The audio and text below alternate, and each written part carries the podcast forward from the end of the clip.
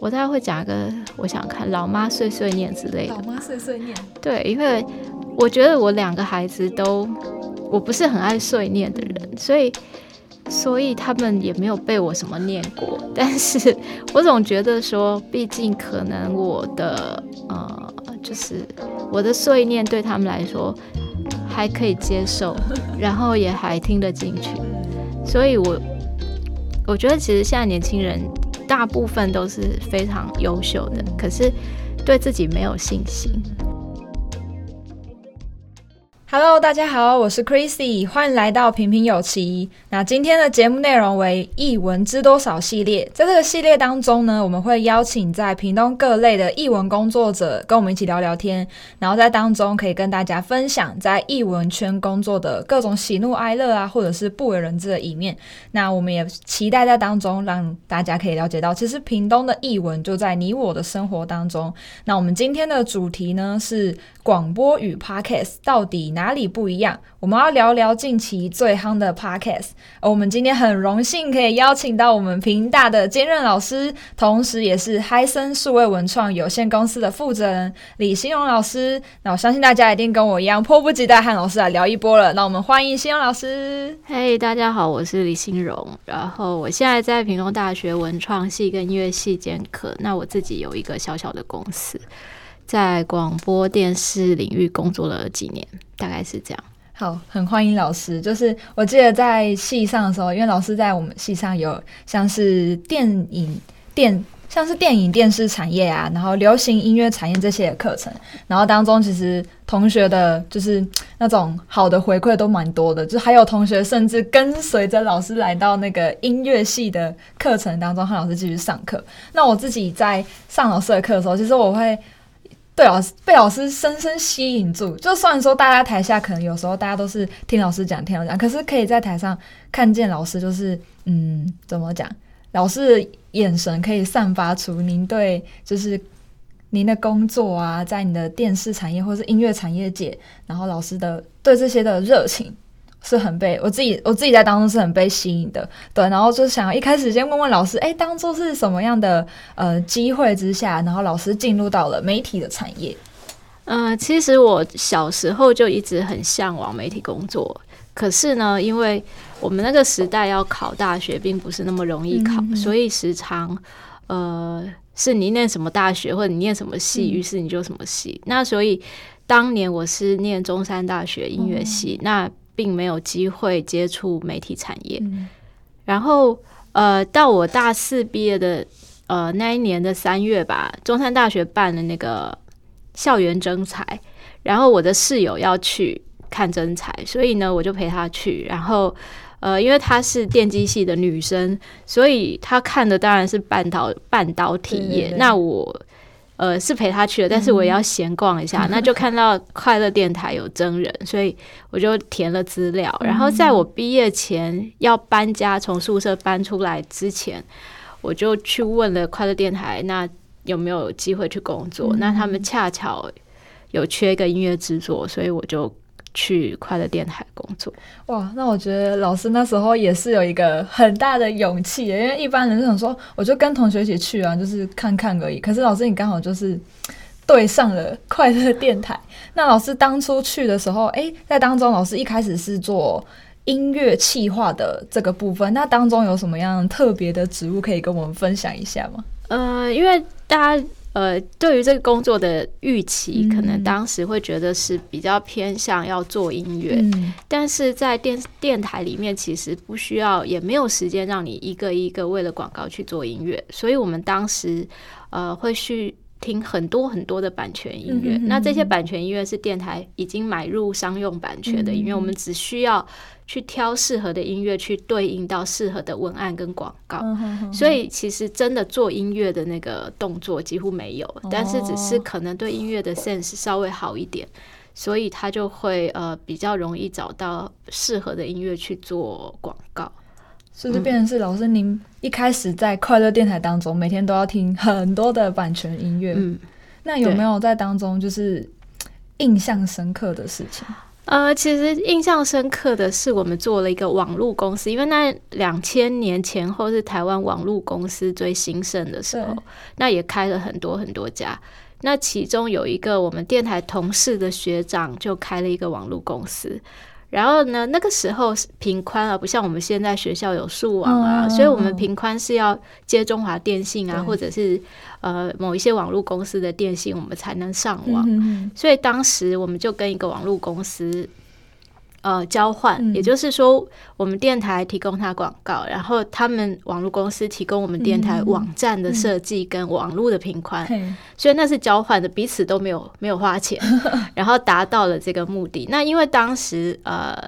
就是这个公司的老板的学妹是我们电台的同事。所以那个时候，我们就号召了全电台去录这个广告。哇！所以整个整个录音室就大概塞了节目部的人，大家都进去了吧，八九个。然后我们又欢呼的，所以那一次是呃印象最深刻的一次广告，因为我们很少会动用那么多人去做一个 三十秒的广告。因为像我们现在跟老师在现场，我们就只有两个人在一个小小的教室里，其实没有办法，就是想象到哇，有好几好，就是很多的人塞在同一间教同一个录音的空间当中，然后有种达成一个成就感的这样子。嗯，对。那在当中是不是老师会不会，因为像快乐电台，它本身是在做哪一个系列的分享呢？呃，快乐电台是在高雄三多路，然后基本上其实很抱歉，是我在进那个电台之前，并不知道它到底是怎样的一个电台，所以呢，直到进去我才发现，哇，是大部分九成的时间是讲台语的电台，台语的电台。然后我们电台那个时候最最大的广告商的呃产品是一个叫做瓦力 QQQ 的产品，一个叫呃。如果翻成国语的话，叫活力九九九九。那自然，呃，对于呃，我们电台节目全部都年轻人，所以呢，其实大家，我想大家我啦，我自己是有一点点意外，我的电台是这样。但是因为他那那个时候，其实呃，能进媒体工作，然后呢，当时也想留在高雄，所以就啊。呃就觉得啊有工作，然后又是自己还喜欢擅长的领域，嗯、然后虽然薪水不高，但是也也做的蛮愉快，就是。那在当中有没有一些机会，像是因为老师你，我刚刚有听老师你说，就是你们当中有很多都是大家都是年轻人，那时候会不会有一些机会是大家可能私底下会聊一下，说，哎、欸，你对于未来有没有什么样的期待，或者是有没有虽然说就是薪水不高，但是也会觉得说，哎、欸，这是在我有兴趣的一个产业当中，那会有什么样想要转型或者是有新的发展的吗？哎、欸，其实。大部分我的同事，因为快乐电台是这样，他从在早上七点开始的节目到晚上呃七点，都是给长辈听的比较多。嗯、然后，可是那个时候，因为台湾的中功率电台开始联播，嗯、所以呃，当时我们的台长他就希望呃晚上可以给年轻人听，但是年轻人听又不可能听早上那一些比较。呃，长辈主持人来做，所以晚上是交给我们整个节目部自己去 run。哦，那这些新的 idea。对对对，所以其实当时很多我们节目部的企划都有很多的机会可以去主持或者做单元。嗯嗯、那当然，大家对于声音的表现啊，或者是说未来在广播领域的发展，都会有一定的憧憬，嗯、希望自己朝主持人的、嗯、呃脚步去迈进。但是其实，即便呃。即便广播电台这么这么多，其、嗯、但是真的能够当主持人的，呃，在我看来，其实即便到现在，我都觉得，嗯，可能相对有名的人，他当主持人会比较容易，然后比较容易活得久，因为。因为你要有收听率，然后你要有广告商。你如果是一个默默无闻的主持人，嗯、其实不是那么容易真的独当一面去主持一个节目。嗯、那所以当然，我们节目部的同事们有很多希望能呃朝主持人迈进，嗯、但是真的能够做到这样的目标的人，其实呃目前应该有只有一个吧。嗯，所以其实大家虽然都有梦，但是就是可能真的留下来，或者是。持续在这个当中耕耘的人，嗯，不容易，也不容易，比较少这样子。幕后还可以，但是要走到目前，嗯，不太容易。那想问问老师，是在有没有在后来？因为我们有听老师分享过，您后来就是有转换跑道，到了那个台北之音。那这当中是一个什么样的一个过程呢？呃，其实是因为那个时候快乐电台是我跟我的同事，大家感情很好，但是我们感情很好的原因其实有一点点尴尬，就是因为快乐电台是一个呃高雄的呃你叫什么政政治人物的电台，哦嗯、所以到每当选举的时候，我们所有的台呃工员工都要去拉票，嗯、上街去发传单。嗯所以，当我们年轻人就会觉得，为什么我要去？这这好像不是不是我该做的事情。对对对，当时会这样想。嗯、那自然就是对于电台的向心力就会比较不容易一点。嗯、然后加上我，其实，在台北之音，呃，在快乐电台跟台北之音中间还夹杂夹了一年我在网络公司的工作。哦，所以其实中间还有一个网络公司。对对对，然后台北之音是。呃，网络公司的同事介绍的，哇！所以其实我人生所有的工作，只有第一个快乐电台是校园征才来的，其他都是人家介绍的。那我觉得老师在那个业界当中，应该是能够就是工作又有效率，然后有有一些有一定的成效，不然基本上要能够让同学或是朋友介绍。对啊，不太 好，这是有这么一点。像我们现在就是大四嘛，然后就会想说，嗯、哇，以后毕业啊，要进入到业界，因为对我们来说都还是一个蛮未知的领域，嗯，对啊。然后就是听到老师这样分享，就会觉得要好好的在校园要有，就是在你出社会之前就要有好的人脉。其实当然在学校人脉是一件事，嗯、然后可是当你开始工作了，嗯、你可能要累积。的人脉不只是人脉，而且是你的名声。嗯、因为呃，台湾特别小，嗯、那产业各个产业又特别小，比较紧密的。对对对，所以其实介绍来介绍去，其实都是认识，都是差不多的。对，所以我的第一个工作是校园征才，第二个工作就是嗯，刚刚说的那个广告的呃同事介绍我去网络公司。嗯、那网络公司呢，呃。那个时候，我们的老板非常强悍，就是希望规定我们不能写错字。哇，嗯，所以那时候要写很多的文稿到放到网络上，然后基本上不能有错字。嗯、所以其实，呃，虽然当时就比较年轻的时候不觉得写错字有什么很很很大的罪恶，嗯、但是这样子练一年下来，其实我到台北之音的时候，我就觉得说那种。呃，我的后来的工作伙伴的那种对于你工作的那种认可会更快，而且更精准，因为因为当他拿到一个 rundown 或者拿到一个访纲，哎，没有错字的时候，他就会知道说你对这份工作是重视的。但是如果我没有在网络公司的那个训练，可能不觉得错字有什么大问题的话，那也许我后来即便有机会进到台北之音，都。给了我的老板错的或者有错字的访纲的时候，嗯、那个时候那种层次就很低了。这会让我想到戏上有一位也是严师的我们白君老师，他就也是用这样的方式。他就是我网络公司的老板。对，然后说在上课有听到老师讲，然后就哦，原来老师那时候就已经认识白君老师了。对，我认识他很久很久哎、欸，太神奇了。嗯、那我想问老师，就是当你那时候到从就是快乐广播电台。到了台北之音之后，就是这当中的工作有没有哪些的整个好像一种不一样？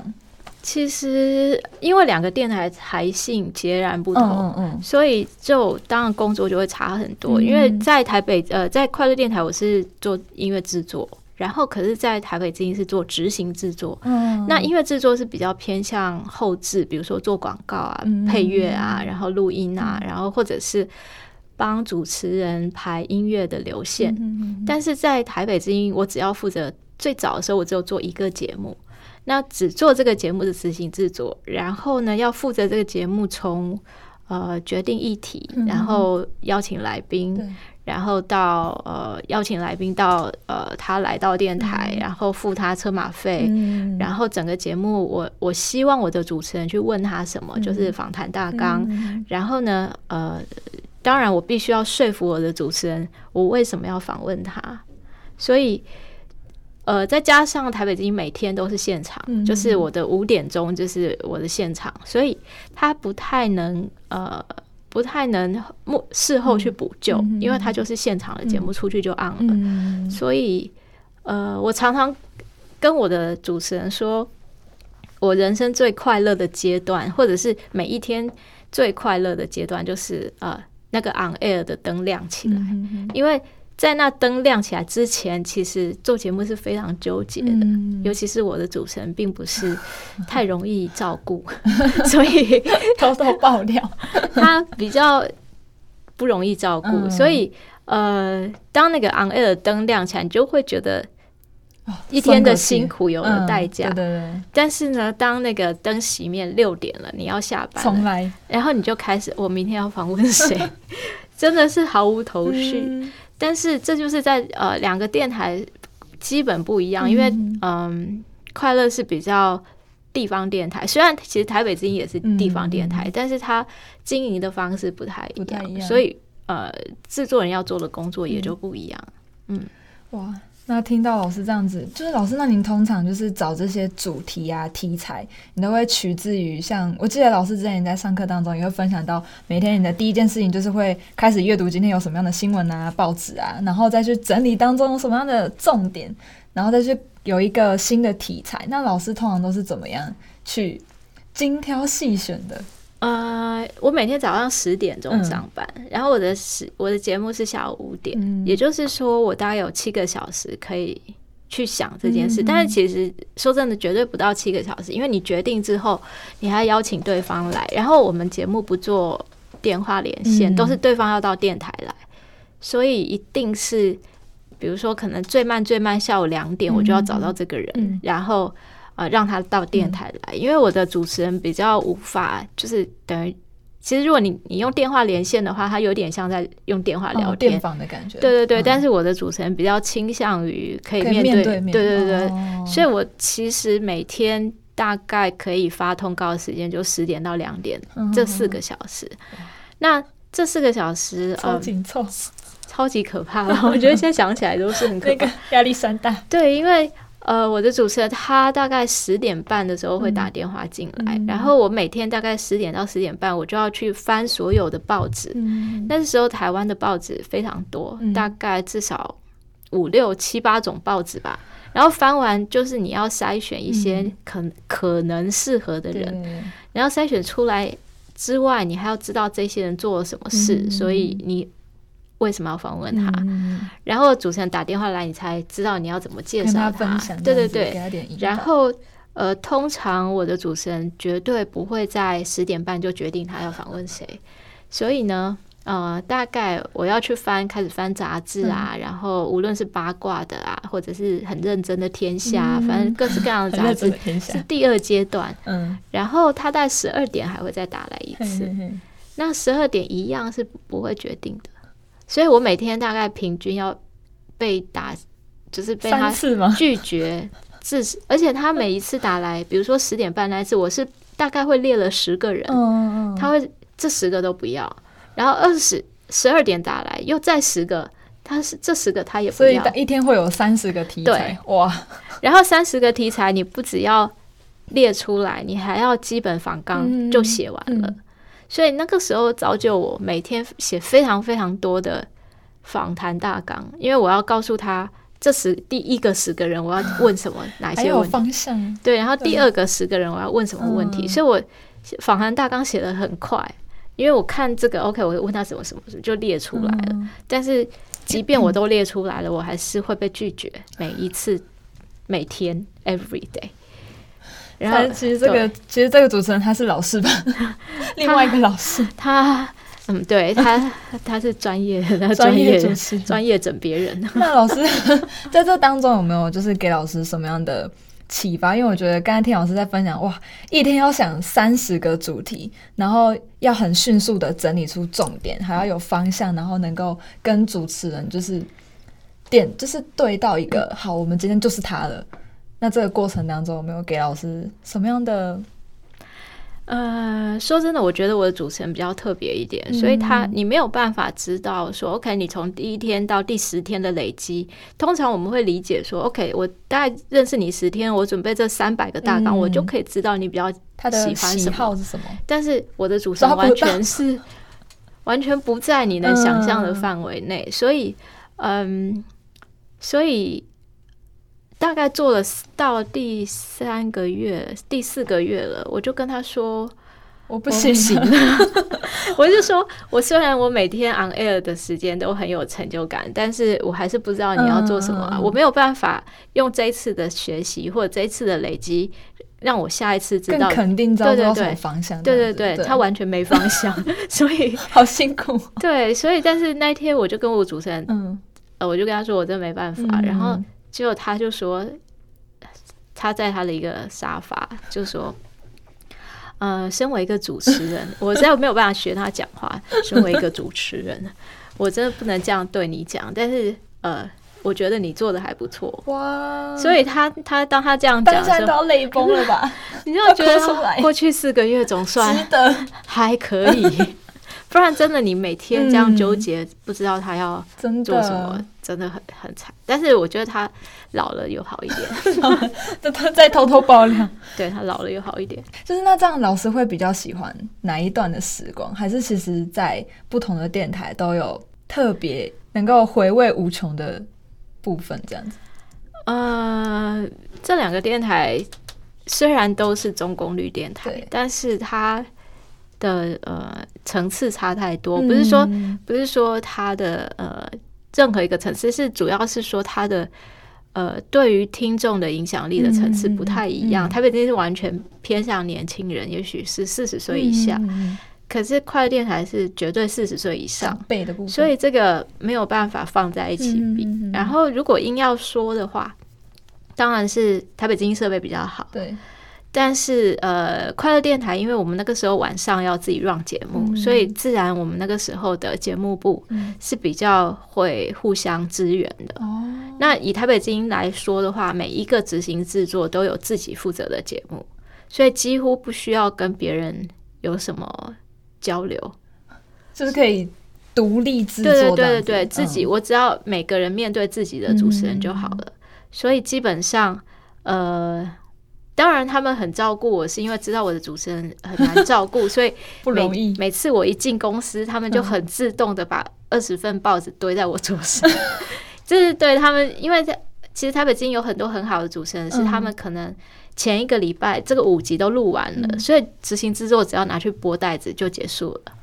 他们就是等于就是说我提早已经对对对，已经预预录完了，或者是说他们前。一两个月，所有的通告都排完了，嗯、所以他今天要访问谁，他早就知道了。嗯、然后他可能每天只要进来泡咖啡，然后写个 rundown，然后然后确定来宾会来，然后主持人会来，然后他们就进去了，就这样。可是我不是啊，你们是恰恰相反的，对，完全是现场，然后完全是每天，嗯、然后而且不是你能决定，是最后你的主持人要跟你一起决定。但其实是他决定，就是都给他，没有啊，他老板，他是老板啊。哇，那我这我自己对于就刚才听老师这样分享，我觉得还蛮特别的，因为其实就我是九九年出生的，就是一九九九年的小孩子，然后那时候，我已经在台北之音了，然后那时候，哎、欸，我就是。以前有接触到广播的，其实是因为就是看爸爸每次在家里都会拿着一台收音机，然后在那边听，然后我就很好奇，我问爸爸说：“哎、你为什么要听收音机？”他说：“因为你是工作的时候啊，那个因为那时候手机还没有那么的发达，所以他就会有那种身边有人跟他一起工作的感觉。然后有我自己晚上可能自己在房间里的时候，我也会就是在那边听一下，然后就发现，哎、其实会有一种。”进入到另外一个世界的感觉，老是在就是广播电台当中听到自己做的节目当中，会不会有那种会有这种期待？就是我要把我的听众拉到另外一个世界，或者是给予他们一些呃，因为我的在台北今天的节目是下班时间，嗯、是台北交通尖峰时间，嗯、所以基本上。嗯，不能让他们去其他的空间，因为交通会有危险。问错问题了。不过就是当然，因为我我们节目比较特别，是呃，我们不太访问艺人。嗯，嗯嗯。就是比如说呃，出歌呃在宣传期的艺人啊或什么，我们很少很少访问艺人，嗯，所以大部分是呃素人，也就是说对社会有贡献的啦，或者是说有特殊的呃特殊的新闻事件的人，所以我们时常可以访问到嗯比较人一般人不太会去，应该说一般的主持人不太会去约访的人，因为。因为他那个新闻点过了，说不定主其他主持人也没有那么感兴趣。那所以我们的节目是比较，我觉得是比较多元的，嗯、然后可以提供给听众一些可能你没有注意到的正在台北发生的事细节的部分，嗯，就是比较不那么主流，嗯嗯、但是也不到地下，就是 非主流，但是就是让台，因为那中功率只有台北听得到，嗯、所以是希望。提供就是台北正在发生的事，但是也许你还不知道的。嗯、所以，我们那这个节目叫做“台北什么都有”。哦，这个 slogan 很棒。哎、欸，对。那当在那时候会不会有一些实际的回馈？就是因为像现在的现在的大家可能都是用那种，我可以用社群平台去知道我的听众他们喜欢什么。然后我知道在那时候可能是用通话的，那会不会有哪些的听众他回馈的时候，然后他们真的觉得，哎、我我有。看见就是在台北之音分享的这些大家我生活当中不会看见的那种主流话题，然后对他们有一些的真的有影响到他们。嗯，其实我觉得以前的听众或者我不知道现在，也许 听众其实有，当然会有那种很狂热的粉丝，嗯、但大部分还是很低调的，或者是不太会露面的。嗯，比如说我的主持人就是呃年轻的时候可能呃。有大家都认识他，所以我们电台就会有那种狂热的粉丝等他下 下班的，是在门口埋伏他，就在门口啊。哇！然后只要某一些粉丝来我们的柜台，就会用内线通知我们说 某某人在柜台，然后我们就会要让主持人走另外一个方向，对对对，走没有。我们另外有一个吸烟的地方有楼梯，嗯、所以那边他我们在十楼，嗯、他就要走下去，他就不能去坐电梯，不然他会被。不然他会被遇到，对，然后这但是这很少数，嗯、我可能早期的人比较保守啦，或者是比较嗯比较内敛吧。如果他在这个时代，应该会蛮常遇到的。嗯，他现在走在台北街头，还是大家认得他哦。对，但是，是呃，小像你们这一辈或下一再比你们更小一点就不一定了。嗯、对啊，确实是。那就是想问问老师啊，如果您现在身边有朋友，或者是你的学生呢，他对广播是有兴趣的，你会不会有想要推荐他，或者是嗯，有想要给他什么样的建议，进入到广播这个产业？呃，当然，广播跟电视都是一样，就是它确实有分幕前跟幕后，嗯嗯嗯，也就是说，你必须你想要当一个主持人吗？或者是你想要当一个幕后的工作人员？嗯、那这样的需求就完全是不一样的，对对对，是不一样的。嗯那如果是幕后的话，我觉得你如果是广播电台，嗯、呃，很认真的说，他的薪水真的很低，然后而且他加薪，他的加薪空间很小，嗯、因为广播电台或电视台，它都是一个很大的组织，它、嗯、可能嗯，节目部之外还有广告，还有财务，嗯、还有啊、呃、硬体的工程等等，嗯、电视台也是，所以。只要是呃广播电台或者电视台，其实起薪都低，嗯、而且呃加薪的空间很小很小，嗯、所以呃当然前你你工作刚开始工作的前，我觉得前五年吧，你比较没有那么需要钱的话，也许可以考虑去电台。锻炼的，对对对锻炼经验的，然后累积你的你的人脉啊，嗯、也累积你的工作名声，嗯、但是。如果说它是一个终身的置业的话，我真的有一点点觉得它不是一个呃很好的选择，因为嗯，即便到呃节目部经理吧，我都觉得他薪水很低。嗯哼哼。那因为像我们现在就是就是最近嘛，因为 Podcast 现在已经就是因为像最近像 Podcast 就整个红起来。那老师自己对于 Podcast 跟广播这两个有没有什么样的看法，或者可以跟我们分享一下？呃，Podcast 很重要的条件是，就是必须要呃大家用手机去听，或者是有很方便的硬体，可以让任何人接触到你的内容。嗯，那当然，呃，那么多人做，其实要做到说脱颖而出吗？呃，其实是绝对是有困难的。嗯、然后，当然，因为当然，因为各位现我们现在所处的地方是学校的录音室，嗯、所以呃，机器都是学校架好的。对对对，那你如果是一个个人或一个学生，嗯、其实要有这样的设备是不太可能的，这不太容易。对，然后所以就是，如果是 Podcast，其实怎么说？我其实觉得。当然，这么好的环境是一个方法，嗯、但是它也有很困难的方法。嗯、那当然，现在有很多国外的卡 podcast 都做得很好，嗯、包含他连影像都做得很好。所以，虽然我们说它是一个用声音在表演的平台，但是其实不可忽略的是，如果有好的画面也是很好。嗯、所以，呃，如果任何人想要做 podcast 的话，我觉得。需要先想好你到底最专长的是什么，嗯、你最能讲的是什么？嗯、因为当然有些人很多元，嗯、他什么都能讲，嗯、但不代表你什么都要讲。哦，因为当你没有一个焦点的时候，人家会不知道我听你这个是会记不得他。对，而且、嗯、而且会没有焦点，你很难去宣传你自己。嗯，所以。呃，如果任何人想要做 podcast，我我都会先问你最喜欢讲什么，嗯、然后你最会讲什么，嗯、那你就从这个开始。然后呢，再来很重要的是口口条，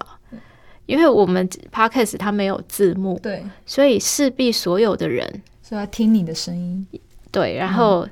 然后他必须在很短的时间去理解你讲什么，嗯、所以我不太建议写稿子，因为写稿子听起来很。会比较不太自然，对对对，对。然后再来是你不不要讲太快，嗯，因为除非你咬字很清楚，不然你讲太快别人听不懂。嗯嗯。像我刚刚讲，别人听不懂，别人他其实两个字，但是我已经把人吃在嘴巴里面了，嗯、所以别人听不懂。所以其实还是有很多的细节的。对对对，嗯、所以基本就是几个条件，第一个是你到底最会讲什么，再来啊。呃你要有一个焦点，让人家认识你。嗯、再来是你需要有很好的口条，嗯、慢。你如果不能好，不能有好的口条，你至少慢慢讲。我突然间觉得我刚才好像都讲太快了，我也讲太快，就是因为第一次跟老师聊了，然后就会太嗨。对，我有时候上课也是，我都觉得我讲到后来快。但是上课听老师讲的时候，其实都很清楚。诶，就是因为老师的声音很亮，然后是比较不是那种一般大众的声音。这是什么？就是因为一般同学讲话可能哎，那那个老师有那种感觉，嗯、可是老师讲话是那种会让你觉得有种把大家叫醒了，可以这么讲。对，我尽量啦，因为其实说真的，产业课呃可以有有时候还是会很无聊。我必须这样说，因为他不可能随时都有趣，嗯嗯，只是我尽量把那个无聊的部分讲讲的比较不那么无聊。有，我真的很感谢老师，因为我们之前那时候跟上老师的课，上那个流行音乐产业的时候，我们就跟同学有做了一首歌啊。虽然我自己觉得我唱的不是很好，不过那个玩音乐的同学是应该他玩的蛮开心的。对，对，因为希望大家都是至少尝试一下。对，那这个课考试太无聊了。嗯、但是我今年考试，真的吗？对，我今年让他们考试，那他们反应怎么样？还没考啊？还没考，期末，到时候就知道。对，因为我发现，呃，呃，当然那是我们课程事啊，嗯、就是后来我期末决定要让他们考试。可是那会不会有同学就是私底下来找老师说，就是他也想要跟老师有更深入的，就是老师。当他的指导老师之类，或者是他做你的学徒，会有会有这样的学生吗？呃，其实过去有，但是因为我不是专任老师，嗯、所以我不能带专题生。嗯、然后再来是，呃，其实我也没有那么厉害，可以带带专题生。老师太谦虚了，所以所以就有几个跟我比较熟的学生是有的。嗯嗯、哦，那有实际的，呃，大概在一一四。一一几年我忘了，大概就是雪刚并校的时候，嗯、那一年我们学校就是呃隔年要做校歌的专辑，嗯、然后校歌的专辑呢，那时候就放到文创，本来要放音乐系，嗯、但不知道为什么跑到文创系，反正然后就变成我的课。那一年也是流行音乐产业的课，嗯、然后那一年的课就呃，我刚好音乐系是音乐产业与行销两个系，嗯、那时候两个系加起来一百。一百二三十个学生，很多呢。然后我把他们一百多个人打散，就是两个系的同学打散，嗯、然后拍了一个校歌的 MV。哇！然后这个 MV 是你们一个学姐婷宜学姐做的，她、嗯、在北艺大念，后来去念了北艺大的电影导演系，她、嗯、就用这个作品去申请研究所。那当然。刚好学校有这样的需要，然后也提供很多资源让我们用，嗯、所以那个时候其实大家玩的蛮开心的。那呃，当然会有几个学生比较常来往。我觉得跟现在有点不一样，因为现在就是学校要甄选校歌，他都还要特别说有奖金哦，然后有怎样哦，然后大力的推荐，然后同学还是冷淡。没有，那时候是因为我放在课课、嗯、里面规定。嗯嗯 必必考必做的，对，而且那时候我们一百多个人就在那个三楼的那个、嗯、那个什么教室，黑盒子教室，对，练、嗯、跳舞，全还要跳，对，校歌有跳舞，青春，对对对对对对，然后那个跳舞的是你们，也是你们学姐，嗯、然后呃，反正他编舞，然后叶婷仪拍电影，然后变成一个。一镜到底的小歌微电影，哇，真的很专业，很开心。谢谢老师跟我分享这一段。但是那个还有放在 YouTube，、嗯、你们可以去看。那我就是我们回到刚才那个 Podcast 的部分，就是因为老师刚有分享到，就是说，就是我们做 Podcast 就像广播电台一样，我们会需要知道，诶、欸，我的主题，我的亮点是什么，然后我能不能去训练我的口条。那如果是老师您本身，就是如果你要来经营一个 Podcast 节目。你觉得您会想要尝试什么样的题材？嗯，说真的，我不是很喜欢走到目前的人，嗯、所以呃，不是很没有想过这个问题。嗯、对，然后但是我大概会讲一个，我想看老妈碎碎念之类的。老妈碎碎念，对，因为我觉得我两个孩子都，我不是很爱碎念的人，嗯、所以。所以他们也没有被我什么念过，但是我总觉得说，毕竟可能我的呃，就是我的碎念对他们来说还可以接受，然后也还听得进去。嗯，所以我我觉得其实现在年轻人大部分都是非常优秀的，嗯、可是对自己没有信心。那对自己没有信心，有可能是呃，你的环境让你觉得。没有信心，或者是整个台湾的环环境让你觉得没有信心，比较负面、低。对对对，而且应该说比较小，那叫什么小确幸？小确幸哦，就是只会注意到那种小小的快乐。对，对，但是其实我觉得，即便我们系上的学生都是很有潜力，嗯、可以做很多很多跨出去的事，嗯、但是我不知道为什么大家反而都说起来了。所以我觉得好像就是这个世代的。我自己本身也是啊，就是同、嗯、我们都是同样都是 Z 世代的小孩，就是好像人家通常都会说，因为那个 Z 世代太常会接触到，就是网络很发达，嗯、然后你接触的资讯很多，所以你可能你就会很容易被人家带着走，嗯，比较被带风向这样子。那我还蛮期待老师有一个老妈 碎碎念，碎碎念，对啊，我还如果一定如果要做的话，大家会做这个，嗯、因为其实要学术我也不够，我不学无术，然后要。呃，讲专业，说真的，我做过几个节目，然后做过几个艺人什么的，嗯、但是其实那个不是普遍性需要的，嗯、因为除非你真的想当经纪人，嗯、或者你真的想要当制作人，嗯、也许会有一点点需要。嗯、但是我觉得，怎么样让台湾的年轻人对自己、对自己的未来有一点点、有一点点正面积极，嗯、我觉得那个对台湾才是有。有帮助的哦，今天很开心，老师可以跟我们分享这些。因为其实我觉得，在就是我们这次这个节目啊，我们也是期待能够把一些业界的经验，然后跟是那种实际工作者他们的一些工作经验的过程，能够跟我们这些不管是学生还是屏东在地的朋友分享。对，因为可能大家没有实际的接触的机会。对，那我们。其实今天就是刚好，老师刚刚都把我们很想知道的内容都已经很顺畅的都分享过一遍了。对，那就是把今天的这些内容我们分享给我们线上的朋友。对，那我如果就是我们当中有些人你也希望有机会能够经营到一个 podcast 节目的话，那欢迎你可以跟我们的老师可以有一些的交流，我们可以就是。老你可以将你的一些想法放在我们平平有奇的 IG 当中，我们会有一个有奇悄悄话，然后你或者是你可以在我们的贴文当中做留言，然后以及也可以邀请你在我们的 Apple Podcast 当中有一些的评价跟留言。那我们欢迎每周三收听我们最新的节目内容哦。那我们今天的节目就到这边喽，谢谢大家，拜拜，拜拜。